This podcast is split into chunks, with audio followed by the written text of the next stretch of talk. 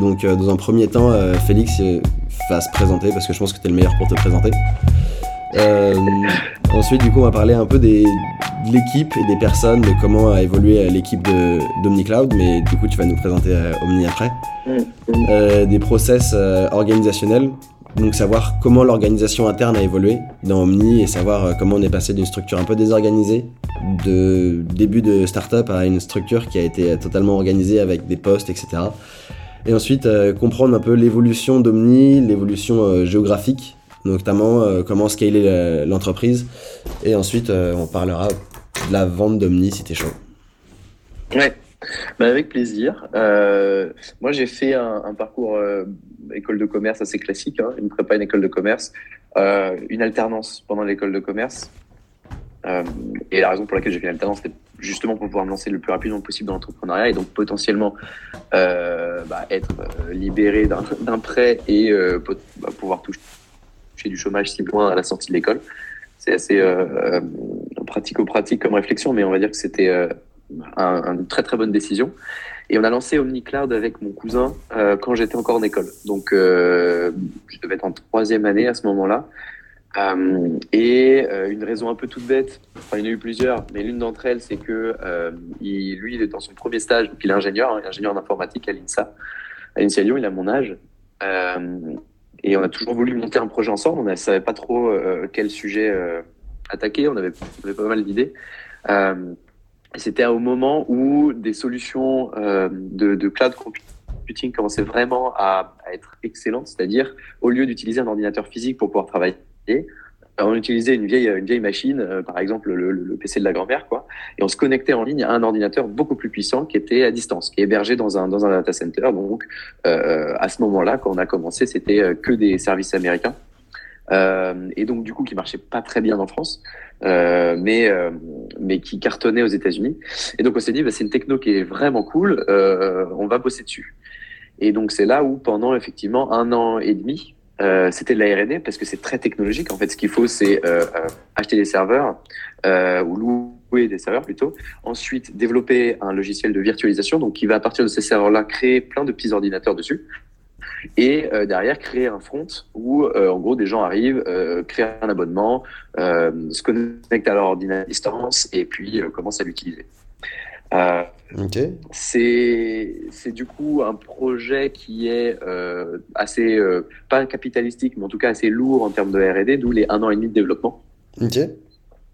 Euh, et au bout d'un an et demi, donc c'est là où on a commencé. moi de mon côté, je faisais pas mal de, de, de beaucoup, beaucoup même d'études de, de, marché de première main, c'est-à-dire euh, euh j'ai rencontré peut-être 300, au total 300 personnes, donc une centaine de PME euh, de trois euh, industries différentes, donc dans, dans l'animation, dans la construction. Euh, et euh, dans le développement de logiciels. Donc, étaient trois utilisateurs potentiels de notre service pour euh, récupérer un max d'infos sur euh, bah, qu'est-ce qu'ils recherchaient exactement, quel était leur pain le plus fort autour de, du poste de travail, qui a pas mal alimenté du coup notre, notre réflexion sur le produit et qui a fait d'ailleurs qu'on a pivoté deux fois cette année et demie. Euh, et au bout d'un an et demi, on avait un prototype qui était, euh, qui était euh, assez laid, mais qui fonctionnait dans le sens où on pouvait se créer un ordi, se connecter à distance et avoir une bête de course avec une grosse carte graphique alors qu'on était sur un vieil ordi. on n'avait pas de business model, on savait pas encore combien on voulait le vendre. C'était difficile même d'estimer pour nous notre, notre cost structure à long terme, parce qu'il faut renouveler des serveurs, etc. Mais moi, on, a, on avait ça, donc du coup, on s'est dit, OK, vas-y, on va le, va le tester. Et pour le tester, donc, on va devoir, on avait besoin de gens, il fallait qu'on embauche quelques personnes, puisque, euh, euh, en gros, il fallait une personne en plus que Augustin pour la partie euh, maintenance du service. Augustin qui est ton cousin. Et puis, exactement, euh, qui est du coup le, qui était le CTO, enfin CEO slash CTO, et moi j'étais COO CSO. Donc je gère les opérations et les ventes et lui euh, euh, le produit et, euh, et, la représentation de la boîte, on va dire.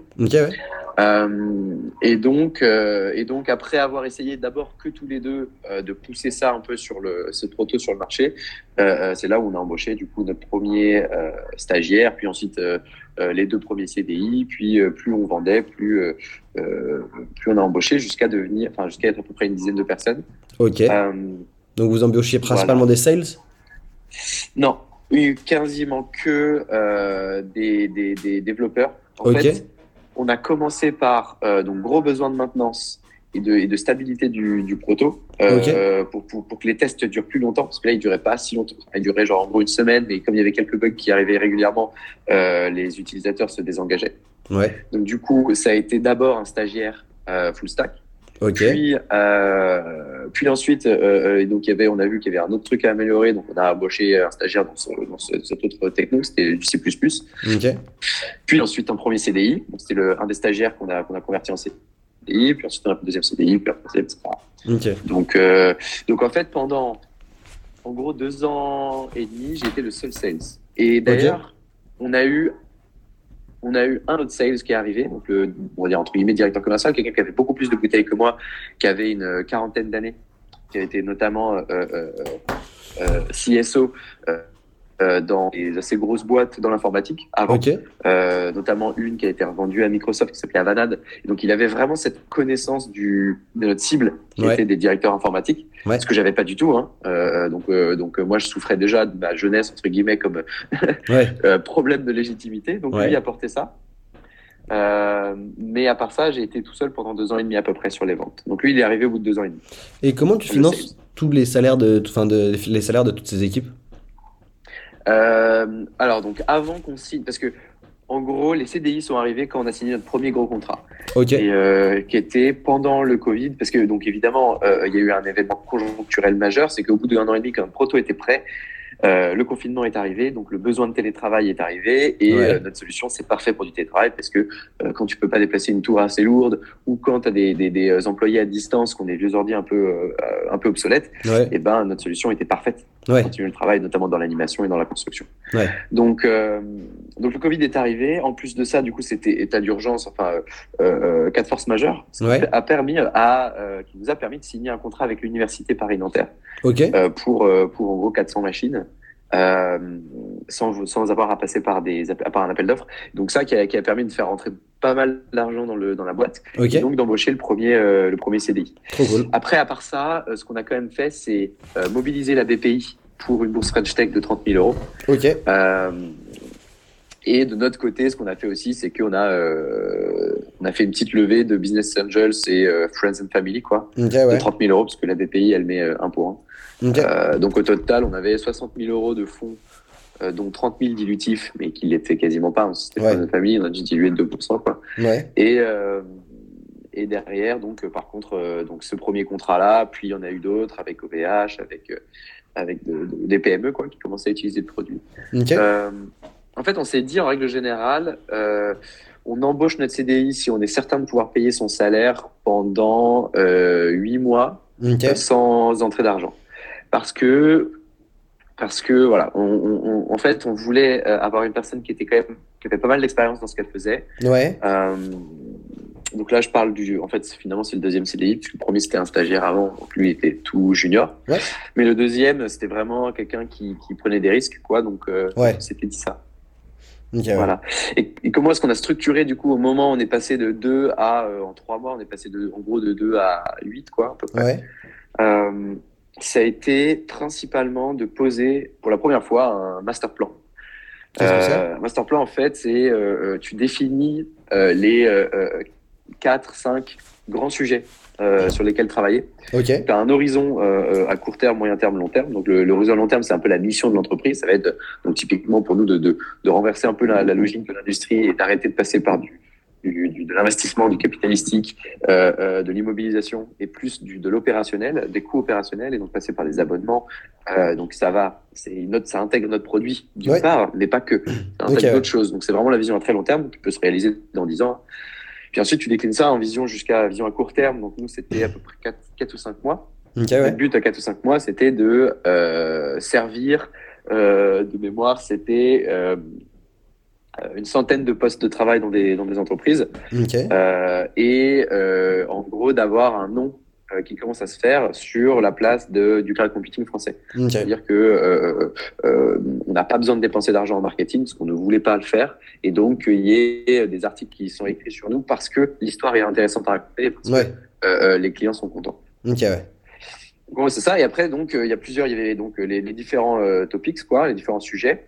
Euh, il y avait le sujet produit, évidemment. Qui était donc, il fallait que dans quatre mois, on ait la deuxième version de notre projet qui, qui, sort. on avait le sujet Customer Success, donc il fallait que dans quatre mois, on ait une note de, je crois que c'était 8 sur 10. il y avait le sujet financier, parce qu'il fallait qu'on ait préparé la levée de fonds donc du coup qu'on ait en gros un accord de principe ou alors une term sheet. Ouais. Donc voilà, donc tu décris un peu tes sujets à court terme. Et ensuite, du coup, euh, euh, euh, tu as les quatre mois qui arrivent, les quatre sujets qui sont triés par ordre de priorité, qui permettent de se dire si jamais on a un, un moment d'urgence, un problème, euh, et ben on va tous se, refocaliser, se refocaliser sur quelle, est la priorité. Nous, la priorité, c'était le produit. Bon, bah, s'il se passe un truc et que bah, il faut que, il faut que tout le monde se concentre sur une tâche, ce sera le produit. Tout le monde va travailler dessus. Et on mettra de côté tous les autres sujets qu'on avait mis, typiquement, j'en sais rien, écrire des articles, euh, appeler des, des, des journalistes, euh, euh appeler des, des fonds d'investissement. Tout ça, bah, ça passe au, au, deuxième plan. Ok.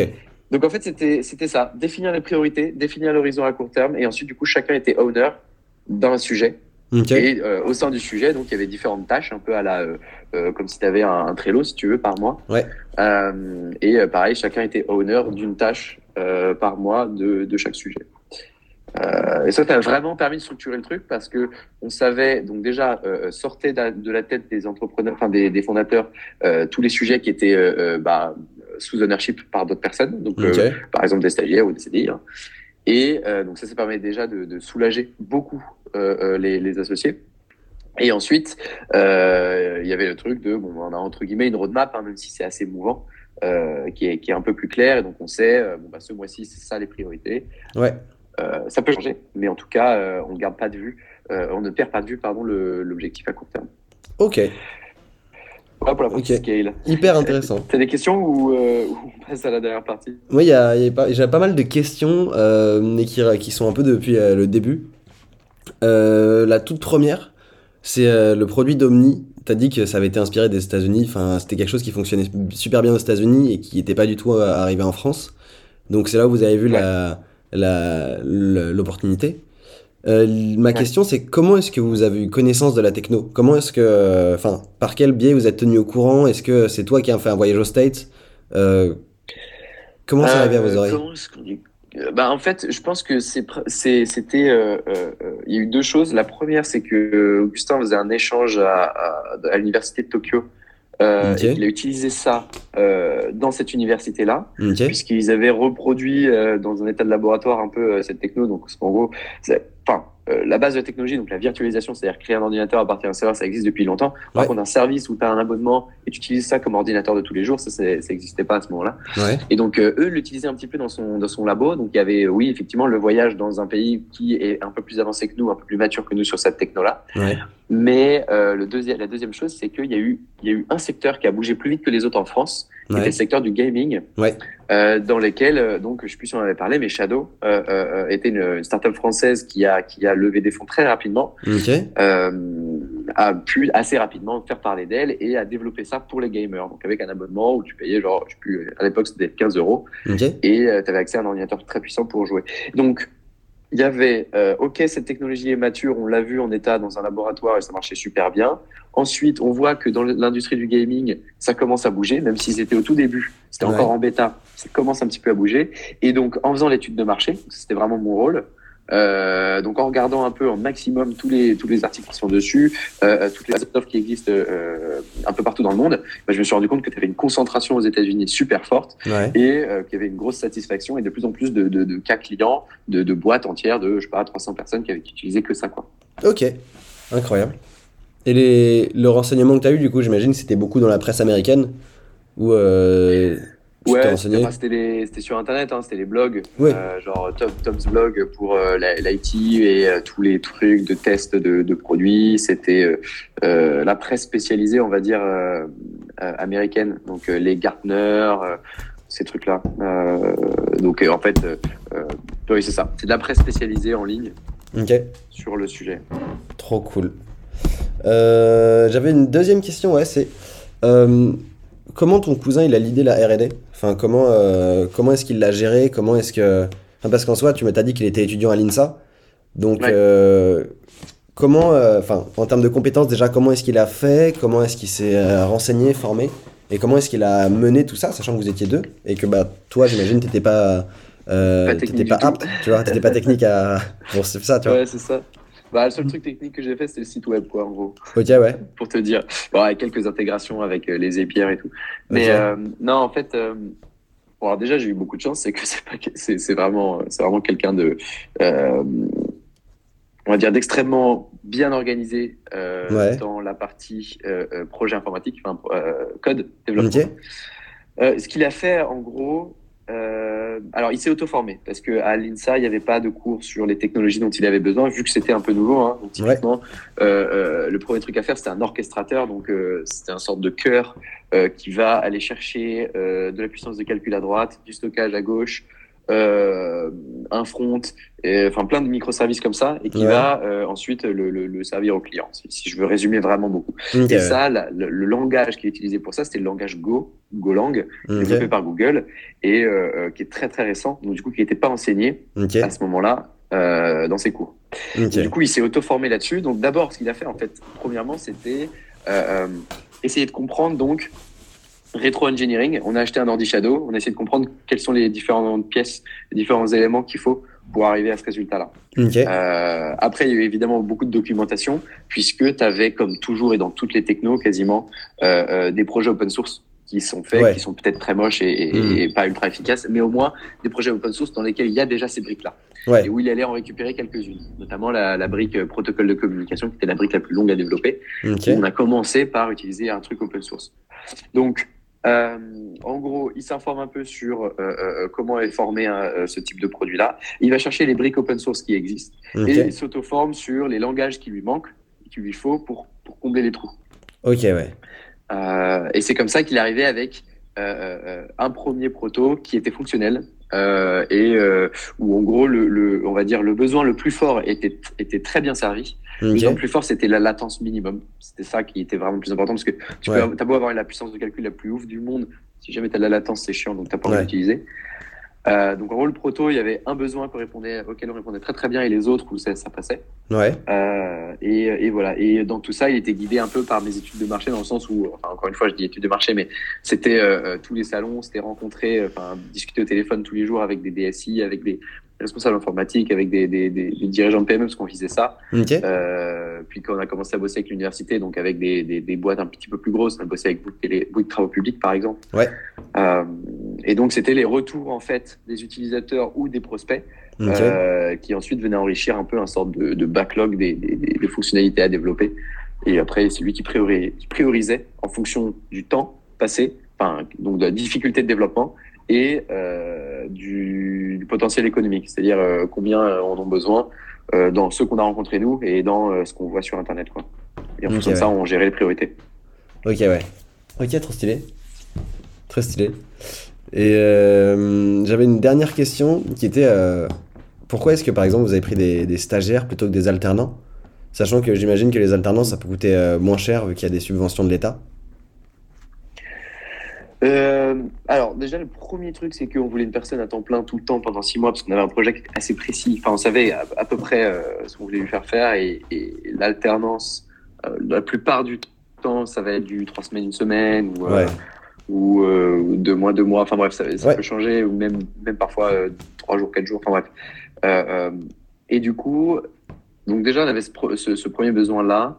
Deuxième chose c'est que euh, c'est pas moins cher, c'est vraiment plus cher en alternance parce que tu Ah payes euh, quand même la scolarité. Alors après, tu peux aller chercher des subventions peut-être, mais nous, le calcul a été très rapide hein, et, et c'était beaucoup moins cher de prendre un stagiaire. ok, Euh, surtout un stagiaire en R&D, ok, puisque, euh, puisque derrière, c'est assez facile de récupérer du, du crédit impôt euh, recherche, ok, euh, crédit impôt innovation.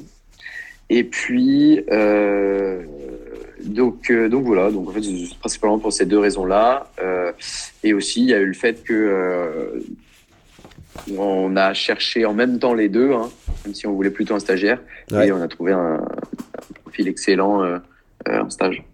Et comment vous avez fait pour recruter un. Enfin, pour être sexy dans, dans le recrutement pour un stagiaire quand vous êtes une start-up? C'est une bonne question. c'est vrai que c'est assez dur. Euh, Qu'est-ce que tu peux promettre en fait quand t'as pas encore de clients ou que tu en as quelques-uns que, es, que tu vas pas forcément non plus apprendre à la personne quelque chose vu que tu n'as pas le temps, ouais. euh, ben c'est compliqué. Nous, ce qu'on vendait principalement, évidemment, c'était. Donc, c'est pour ça que je cherchais un stagiaire en fin de, de cursus, puisque c'était euh, la potentialité, du coup, de, de devenir employé numéro un, ouais. d'avoir des shares, évidemment, des DSPCE, donc des parts dans la boîte, et de pouvoir structurer derrière avec le CTO le, la team technique. Okay, c'est le premier truc. Donc, ça, c'était, entre guillemets, un, euh, euh, un, potentiel, un rêve potentiel, on va dire, euh, qui peut se passer si jamais le stage se passe bien. C'est la première chose.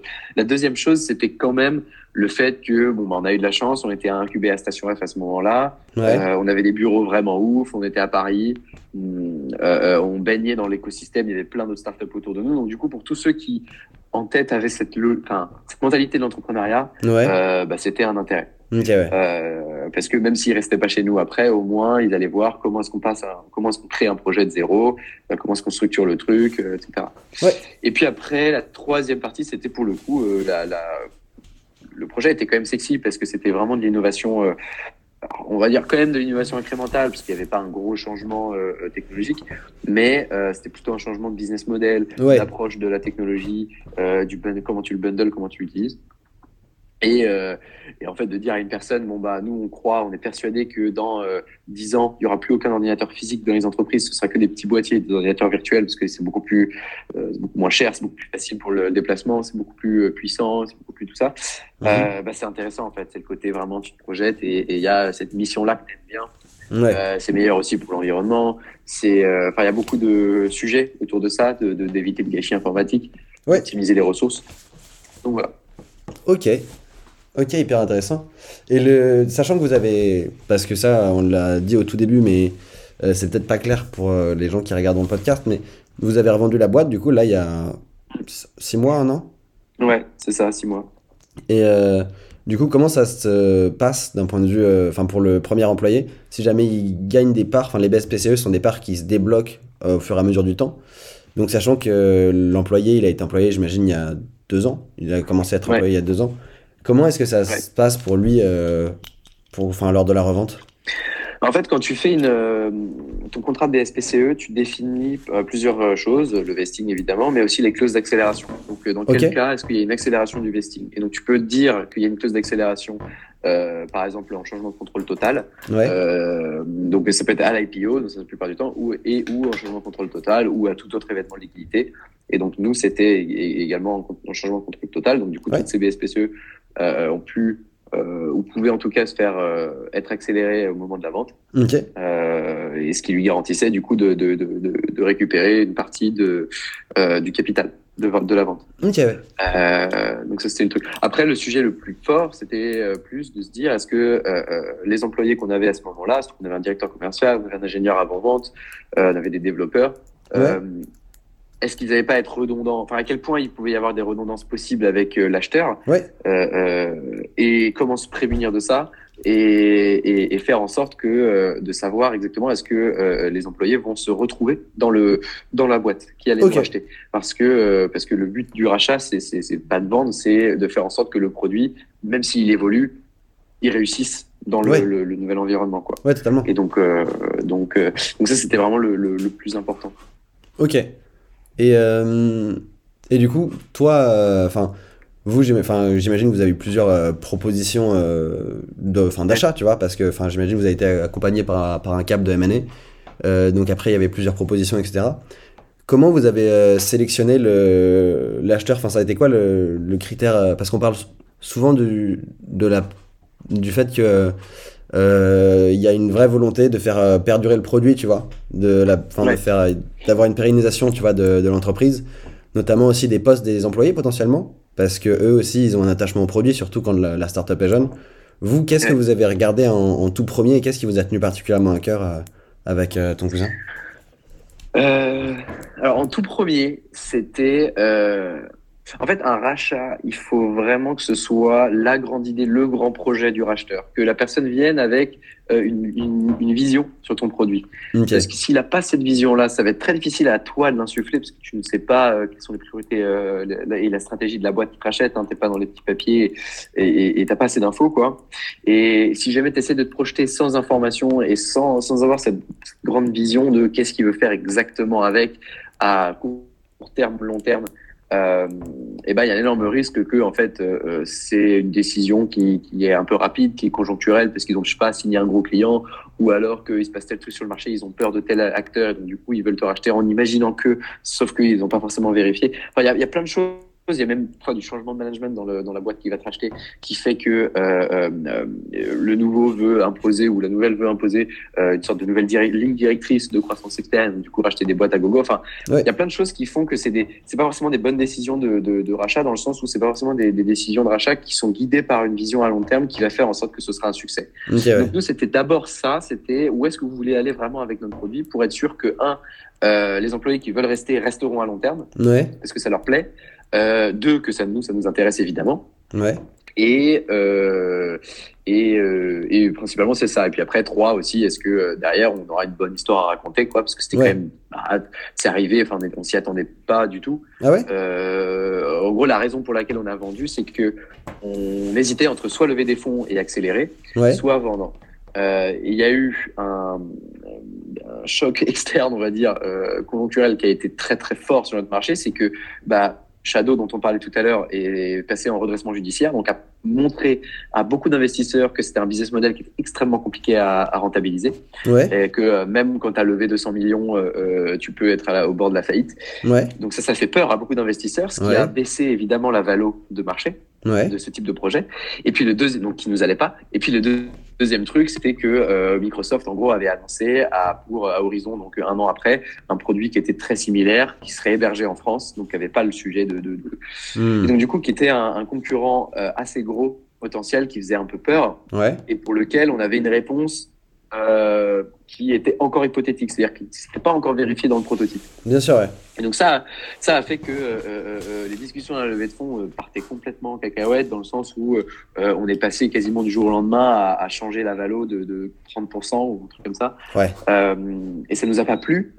Et donc du coup c'est là où on s'est dit bon on avait déjà eu deux offres de rachat dans les dans l'année qui suivait, qui, qui précédait pardon. Ouais. Donc du coup on va on va re- remobiliser ces, ces offres là. Effectivement on s'est fait accompagner qui a généré d'autres demandes. Euh, donc en gros on avait deux boîtes françaises et une boîte allemande Ouais. qui nous a proposé ça. Euh, et donc, euh, ensuite, donc, quelle était leur, leur vision et leur mission Qu'est-ce qu'ils voulaient faire exactement avec le projet? Il y en avait clairement une qui était super intéressante, qui était celle qui finalement nous a racheté, hein, la boîte allemande, GoToCloud, Ok. qui elle, en gros, voulait l'intégrer dans une marketplace de produits souverains européens, mais rien changer au produit et euh, mettre euh, plein de développeurs sur le sujet pour euh, pouvoir scaler facilement. Ça, ça nous a séduit en premier. Euh, là où la boîte, une des boîtes françaises voulait garder qu'une partie du projet et l'autre boîte voulait faire clairement de l'acquis-hire, c'est-à-dire en gros euh, embaucher l'équipe quoi. Ok, ouais. Euh, et le produit, bon, voir, voir, mais, mais même pas forcément le garder. Donc du coup, tout ça a fait qu'on a décidé d'avancer en priorité avec l'allemand, surtout que il proposait beaucoup plus aussi en termes de, de valorisation. Euh. En gros, c'était quasiment euh, 10 fois, voire plus de 10 fois notre ARR. Ok. Euh, ce qui est énorme. Ce qui est vraiment, ouais. sur un, sur la vente d'une boîte, 10 fois l'ARR, c'est rare, on va dire. Mais après, Donc, parfait en... nous, après, vous êtes quand même en abonnement euh, sur, une- enfin, en système d'abonnement euh, sur un, un Ouais. business qui est hyper scalable, donc genre c'est. Ouais, mais en gros, en fait, le- on n'est pas à proprement parler un, un, un business SaaS. On n'est pas SaaS du tout. En fait, on est même, on est IaaS dans le sens où nous, d'abord, on doit avoir nos serveurs, donc on doit Ouais. acheter des serveurs et si on veut avoir un avantage compétitif, évidemment, soit on les achète euh, sur étalage, on les met nous-mêmes dans un data center, ce qu'on a commencé à faire au début parce que c'était plus rentable, mais euh, c'est plus galère à gérer parce que du coup, bah, c'est Ouais. ton serveur à toi. Donc du coup, on a rapidement abandonné cette idée-là.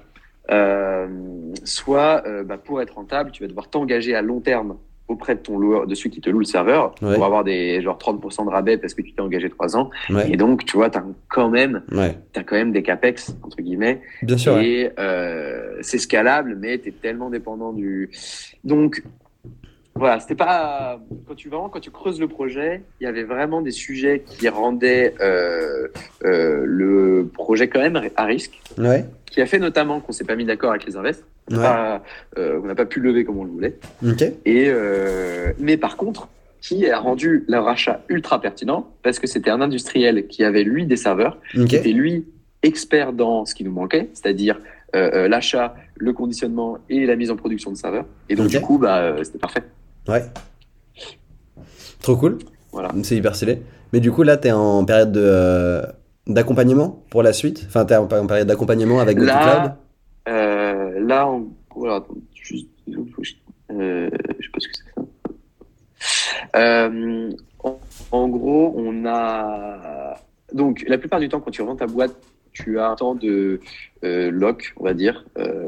Donc, c'est-à-dire que les founders sont entre guillemets lockés chez le racheteur pendant en moyenne deux ans, avec euh, souvent un earn-out à la fin qui te permet du coup euh, de redébloquer encore euh, une tranche du capital assez importante pour te donner envie de rester. Et après, il y a plein d'autres choses. Il y a potentiellement des parts dans la boîte qui t'achète, etc. Ouais. nous, on avait réussi. Enfin, donc nous, quand on a vendu, ces évolutions-là sur le marché ont fait que on se disait c'est pas notre projet de vie. on veut remonter un autre projet, puis surtout on n'a pas envie de rejoindre un groupe. Ouais. Euh, c'était un groupe euh, international et tout. Donc, euh, bon, euh, donc, on a envie de se barrer le plus vite possible pour monter notre projet. Okay. Ce qui fait que on a négocié à un an le lock-in. Okay. et au final, on a tous les deux refusé notre earn-out et on est parti avant. C'est-à-dire que mon cousin, ah ouais lui, il est parti au bout de trois mois, okay. trois, ou quatre mois, quatre mois. Et, et moi, là, très très récemment. Euh, et, du coup, mon cousin a remonté un autre projet que j'ai rejoint, euh, là, sur lequel je bosse. Euh, du coup, puisque puisque j'ai démissionné de, de GoToCloud. Et donc et donc donc là, on un nouveau projet et euh, le, le, le, les, par contre, on l'a fait et moi je l'ai fait en sachant qu'on a eu derrière nous donc six mois. Enfin moi j'ai en tout cas j'ai eu six mois de transition où je me suis assuré que tous les sujets ont été repris par des employés de GoToCloud ou par les nôtres chez GoToCloud ouais. et faire en sorte que en fait euh, euh, il y ait cette pérennisation du projet. Euh, c'était vraiment, je voulais de toute façon pas partir avant. Mais là, au bout de six mois, euh, je suis plus du tout indispensable. Je sais que si jamais j'arrête de bosser, ils pourront continuer le projet. Donc, du coup, j'ai décidé de partir. Ok. Et toi, tu ne vois plus du tout rejoindre euh, un groupe? Là, tu te dis, euh, les projets, ouais, c'est. Pas du tout. Ouais, pas du tout. Pas du tout parce que, en fait, là, j'ai découvert une nouvelle passion, on va dire, avant, c'était plus la passion de juste de monter un projet, de, de travailler sur une innovation, de d'être euh, propriétaire de ce que je fais, de mon travail, de la manière dont je bosse et tout. Et là, il y a le côté euh, vraiment organisationnel et management que j'adore, de comment tu vas définir ton cadre de travail okay. euh, et comment tu vas définir un nouveau type de cadre de travail pour, tes, pour les employés. Là, dans ce nouveau projet, l'avantage, c'est qu'ils ont levé un peu, un peu plus de 4 millions, enfin 4 millions 2 déjà. Okay. Et, euh, et du coup, on peut embaucher beaucoup de gens et donc on va scaler beaucoup plus vite. Et nous, on veut vraiment tester bah, toutes ces nouvelles manières de bosser avec euh, un sujet de, de, pas de aucune règle euh, qui soit qui va limiter le euh, des actions ou, du, ou un potentiel pour réduire des risques. Les seules règles qu'on va mettre, c'est si jamais c'est pour prévenir une décision irréversible. Donc typiquement euh, des règles pour dire combien de temps de vacances tu dois prendre, combien d'heures tu dois bosser par jour, combien de budget tu as si tu es en déplacement pour l'entreprise. Toutes ces règles là, ouais. c'est pour c'est pour nous des mauvaises règles entre guillemets parce ouais. que euh, c'est quelque chose qui va réduire la responsabilisation de l'employé ouais. et euh, qui va le, le, le, conforter dans juste suivre un, un plan et donc on n'en veut pas. Donc, du coup on est en train de définir un truc où tu peux travailler de partout au monde, enfin, où tu veux, tu peux aller euh, partir trois mois au Brésil et tout. Euh, en fait on fonctionne vraiment par on a notre master plan, des objectifs à la fin de chaque mois, okay. en gros et euh, plus parfois des war rooms si jamais il y a des sujets très très urgents qui arrivent d'un ouais. coup où là euh, on a on est en, en, période de stress pendant quelques quelques semaines. Et tant que ça c'est fait okay. euh, tu définis tu définis vraiment vraiment ton cadre de travail. Donc euh, combien de temps tu bosses combien de vacances tu prends quand tu les prends. Euh, tu as une carte de la boîte avec un budget entre guillemets illimité euh, et c'est à toi de, de responsabilité donc on veut tester ça et voir à quel point c'est scalable et à quel point ça marche, sous quelles conditions. Ouais, et donc ça, ça me passionne, donc du coup, euh, c'est hyper pas un que je pourrais faire dans un groupe, quoi. C'est trop cool. Voilà. C'est hyper stylé. Ouais. Parce que il y a un danger derrière, mais en même temps, c'est, enfin, il y a tellement plus de responsabilisation, tellement plus de, enfin, genre de d'estime de l'employé, tu vois. Et Exactement. Et puis c'est estimer le danger, c'est à quel point le danger va être irréversible pour la boîte ou pas. Si jamais c'est, bah, tu te rends compte que d'un employé qui fait de la merde, qui a dépensé 3000 balles, dans notre cas, Ouais. Euh, par exemple, euh, j'en sais rien, en, en, déplacement et que, et que du coup c'est considéré comme aberrant. Dans notre cas, c'est on a, on a le luxe de pouvoir dire que c'est pas grave ouais. et donc que ce serait un, ça aurait été un problème de recrutement ouais. plus qu'autre chose. Ça veut dire qu'on n'aura pas recruté une personne qui a cette mentalité-là. Et donc là, on travaille vraiment sur les valeurs de l'entreprise, parce que du coup, en fait, ça veut dire que il faut vraiment qu'on recrute des gens qui ont les mêmes valeurs que nous euh, dans leur travail, qui recherchent quelque chose qui soit en cohérence avec l'environnement qu'on a envie de construire. Ouais. Et, euh, et, donc ça veut dire que ça ramène tout le succès de la boîte quand même principalement à qui on embauche, pourquoi. Euh, et ça j'aime beaucoup. C'est ouf. Euh, et pour le moment, vous êtes juste cantonné à la France ou, ou ça tente non, de un projet un qui est, c'est un projet qui est entre la France et le Japon. Ok. en gros, ce qu'on fait, c'est que euh, on négocie des licences de manga et d'animés japonais pour faire un sorte de, de, de si tu veux, un sorte de Pokémon Go, mais avec des mangas et des, et des animés et des personnages animés.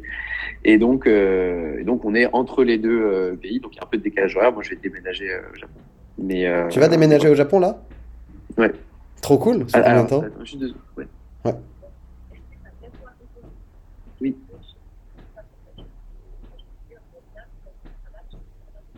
Oui. Oui. Oui, oui. Ok. Désolé. Parfait. Et euh, mais trop cool. Mais tu déménages quand au Japon? Comment ça s'est fait? Comment euh, comment t'as pris la décision? Euh, En fait, et, et ça d'ailleurs, c'est un gros, je pense, un, si j'ai un conseil à donner un jour, c'est ça, c'est de bosser sur ce qui nous passionne en tant que consommateur quand tu es okay. entrepreneur, parce que ça change vraiment tout. C'est-à-dire que ouais. dans le premier projet, euh, j'étais pas consommateur vraiment de mon produit. Ouais. Euh, je l'utilisais moi parce que c'était mon ordi pro, c'était un ordi virtuel quoi. Ouais. Mais euh, c'est pas un truc où, euh, où vraiment j'étais euh, euh, passionné par ça et j'avais envie que tous les gens autour de moi l'utilisent dans leur vie privée. Ouais. Euh, là, ce que l'on fait, ce qu'on est en train de faire, donc c'est un projet NFT avec un jeu, avec des licences de manga, qui, qui est un truc que j'aime énormément. Ouais. c'est quelque chose que j'ai envie de voir exister, que j'ai envie d'utiliser et euh, que j'ai envie de consommer. Et donc du coup, euh, j'ai beaucoup plus facilement en tête le besoin du consommateur ouais. euh, et du, du, du, prospect quoi. Et donc j'arrive à vendre aux japonais. Donc quand j'essaie de négocier les licences, euh, je sais bah, alors, leur dire très clairement voilà ce que veulent la communauté, voilà ce que veulent les gens qu'on cible. Euh, voilà ce que veulent vos fans parce que bah, c'est nous en fait. Ouais. On est on est tous fans de manga. Ouais. On est tous fans aussi de la culture japonaise. Euh, et donc du coup, ça s'est fait de manière très naturelle. C'est le prochain projet sur lequel on veut bosser. Il faut que ce soit un projet qui soit une passion, ouais. euh, qui nous permette de vivre à l'endroit où on veut. Donc moi, j'avais envie de bouger au Japon pour voir ce que c'était de vivre là-bas, ouais. à court terme en tout cas. Et euh, et je veux que ce soit du coup effectivement un, un, projet sur lequel je serai le premier fan et le premier ouais. consommateur. Euh, mais on, a daily basis, tu vois, pas Ouais. juste euh, je teste un produit, tu vois. Bien sûr. ouais. Vraiment, euh, j'utilise à fond. C'est le truc que tu as envie de voir naître et euh, tu es trop content que ce soit toi qui le fasse, quoi. Ah, c'est trop cool. C'est ça, c'est ça, et ça donne plus d'énergie, plus de, enfin vraiment euh, euh, aussi en cas de problème. Donc typiquement, on a eu un moment, un gros moment de stress parce qu'il fallait qu'on délivre très rapidement un, un, un, un prototype. Ouais. Euh, je trouve que un des trucs les plus durs dans l'entrepreneuriat, c'est de, de, faire un ordre de priorité, parce qu'évidemment, tu as plein de trucs à faire et tu sais ce que tu dois faire. Par ouais. contre, tu sais pas forcément dans quel ordre, ou alors c'est difficile ou c'est pas encore très clair. Euh, et ben quand encore une fois t'es passionné par le truc et t'es, t'es ton utilisateur et t'arrives à te projeter dans, dans la tête euh, de la cible très ouais. facilement euh, parce que c'est la tienne bah du coup l'ordre de priorité il est naturel tu te dis bah ouais effectivement si j'ai ça mais que j'ai pas ça ouais. ça me dérange ça me dérangera moins que si j'ai ça et pas ça quoi ok ouais donc en plus c'est plus euh, c'est à la fois plus simple et plus stimulant quoi parce que euh, exactement okay. et tu vas ouvrir une, un pôle au Japon ou euh, c'est juste pour être ouais. dans la culture? Non, on va ouvrir une Kabushiki Kaisha qui est en gros une euh, SAS euh, japonaise. Ok. Parce que la culture du business au Japon est quand même très particulière. Ils ont, ils, ça, ça tourne énormément autour du relationnel, autour de la confiance à long terme, autour de l'historique, euh, autour de la légitimité, de la réputation. Et donc euh, pour ça, euh, avoir, enfin, vivre sur place, ouvrir une filiale japonaise qui va commercer avec une entreprise japonaise, ouais. C'est un avantage ouais. énorme par rapport à une boîte étrangère qui veut négocier avec eux des ouais. licences. Parce que c'est ça le, le, le, plus gros projet, pour, enfin le plus gros problème pour nous et la plus grosse difficulté. Et, et, la raison pour laquelle il y a eu aucun, il y a eu aucun, quasiment aucun projet de et de jeu euh, autour des mangas, c'est que euh, ils veulent, ils ont, ils ont du mal à travailler avec les étrangers quand ils connaissent pas bien la technologie euh, ouais. ou qu'il y a des risques qui, euh, qui leur font un peu peur. Et donc du coup nous on veut leur se montrer comme vrai partenaire de long terme, engagé, à moitié japonais et, euh, et qui réduit le risque. Quoi. Mais du coup, ah, c'est intéressant parce que euh, tu parlais du fait que la culture d'entreprise, là, elle va, être hyper elle va être hyper importante. Et comment tu comptes l'adapter dans une société qui est hyper différente comme le Japon? Enfin, il y a un gros enjeu derrière. Bah, en fait, en gros, la culture, on la veut. Euh, elle est basée sur des valeurs, elle n'est pas basée sur euh, une région ou une culture, comment dire, nationale, tu vois. Ouais. C'est-à-dire que c'est pas une boîte française qu'on monte, c'est pas une boîte japonaise qu'on monte, c'est, euh, euh, on a embauché des gens un peu partout dans le monde, euh, des gens en Serbie, des gens euh, euh, au Japon, là on va recruter une personne aux États-Unis. Bah, c'est remote, entre guillemets, remote first, hein, même si on a des bureaux à Paris. Ouais. Et, euh, et donc, elle est, la culture de l'entreprise n'est pas ancrée dans un pays. Euh, elle est vraiment ancrée sur les valeurs des entrepreneurs, donc qui sont, euh, euh, enfin pour certaines d'entre elles, donc on a on a des valeurs en gros de de, de, de bienveillance, d'ouverture d'esprit. On a évidemment des valeurs de d'ambition et et de, de dépassement. On a des valeurs de de respect. Enfin bon, on en a sept quoi, mais c'est sept piliers qui pour nous sont nécessaires et suffisants pour Ouais. créer vraiment la culture d'entreprise. Si jamais les personnes adhèrent à ça, qu'elles soient au Japon, en France, avec une culture du travail japonaise ou française, ça ne changera rien parce que euh, c'est euh, comment est-ce que eux tous les jours ils vont vivre nos valeurs qui Ouais. va être important quoi. Ouais. Donc, euh, donc voilà. Et puis en règle générale, la majeure partie des gens ne seront pas au Japon. Il y aura que moi, mon, cousin du coup et associé, et euh, et, et potentiellement du coup un ou deux licences managers. Ok, ouais. Trop cool. C'est trop cool, c'est trop cool d'avoir ton cousin qui est un peu ton partner in, enfin en tout cas pas in crime, là, mais in business, avec qui en fait tu vas partout et euh, genre juste tu dis bon allez euh, mec, euh, on veut faire ça dans notre vie. C'est pas dans les normes, tu vois, mais on est à deux donc c'est trop cool et ça doit donner en plus beaucoup de force, j'imagine. Ouais, c'est sûr. Beaucoup de Ouais. résilience quoi. Ouais. Et ça, c'est la relation entre deux associés, quoi. Bon, nous, on avait un historique dedans, évidemment, vu qu'on a grandi ensemble, mais en règle générale, on est extrêmement complémentaires. Il y a le seul lap qu'il y a sur nos caractères, c'est la passion Pour ce qu'on fait, mais c'est tout. Sinon, on fait les choses très très différemment. Et, et l'avantage, c'est que du coup, comme c'est la passion qui nous drive, entre guillemets, bah, s'il y a un problème ou il y a un clash sur les méthodes, sur euh, euh, les moyens à employer pour quelque chose, et ben on arrivera toujours à se dire, mais ouais, mais ça c'est le plus rapide pour atteindre notre ça, ou alors euh, ça c'est le moins risqué, ou alors on va tester ça. Et puis, je pense qu'il y a aussi ça, et, ça c'est le côté un peu de la résilience aussi du, du entre guillemets duo, c'est euh, on n'a pas peur de tester quand on sait pas. Euh, on se dit, tu vois, si jamais il y a, y a, y a un, un conflit sur un sujet, Ouais. par exemple, euh, typiquement le euh, remote first, tu vois, Ouais. le télétravail euh, full. Donc embaucher, est-ce qu'on veut embaucher des gens qui sont, euh, en gros, qui ont la possibilité de venir régulièrement dans nos bureaux à Paris pour cueillir le côté échange informel, euh, créativité d'être sur place, euh, euh, euh, esprit d'équipe, etc. Ou alors est-ce qu'on embauche des gens dans le monde entier qui qu'on ne verra que tous les trois mois ou quatre mois, Ouais. euh, mais qui pourront peut-être être, être euh, plus euh, euh, des plus grands experts dans leur domaine parce qu'ils seront meilleurs. Euh, bah ça, ça a été très très compliqué parce que lui, il avait plus cette vision de, euh, euh, au début, c'est tellement important d'avoir les gens autour, de pouvoir réagir rapidement, etc. Moi, j'avais plus la vision de, comme on recrute encore une fois sur des caractères, sur des valeurs, sur des euh, euh, états d'esprit, Ouais. eh ben, j'ai pas de doute que si on recrute bien, le fait qu'il soit à l'étranger euh, ne soit pas un désavantage et et soit même peut-être même une force parce que ils vont encore une fois apporter plus de diversité. Ouais.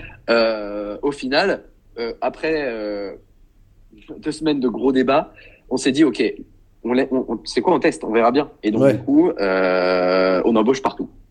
En France et à l'étranger et, euh, et on voit on a un, un- du coup on s'est dit bah euh, par contre pour tester il faut être capable de mesurer Ouais. donc, pour mesurer, il faut avoir un petit process. Et donc, du coup, on a un système d'onboarding avec euh, euh, tous les jours, la première semaine, puis toutes les semaines, puis tous les mois, euh, des rendez-vous à chaque fois avec les gens. Et on essaie de mesurer à quel point ils se sentent intégrés dans l'équipe, à quel point ils participent à des événements remote friendly,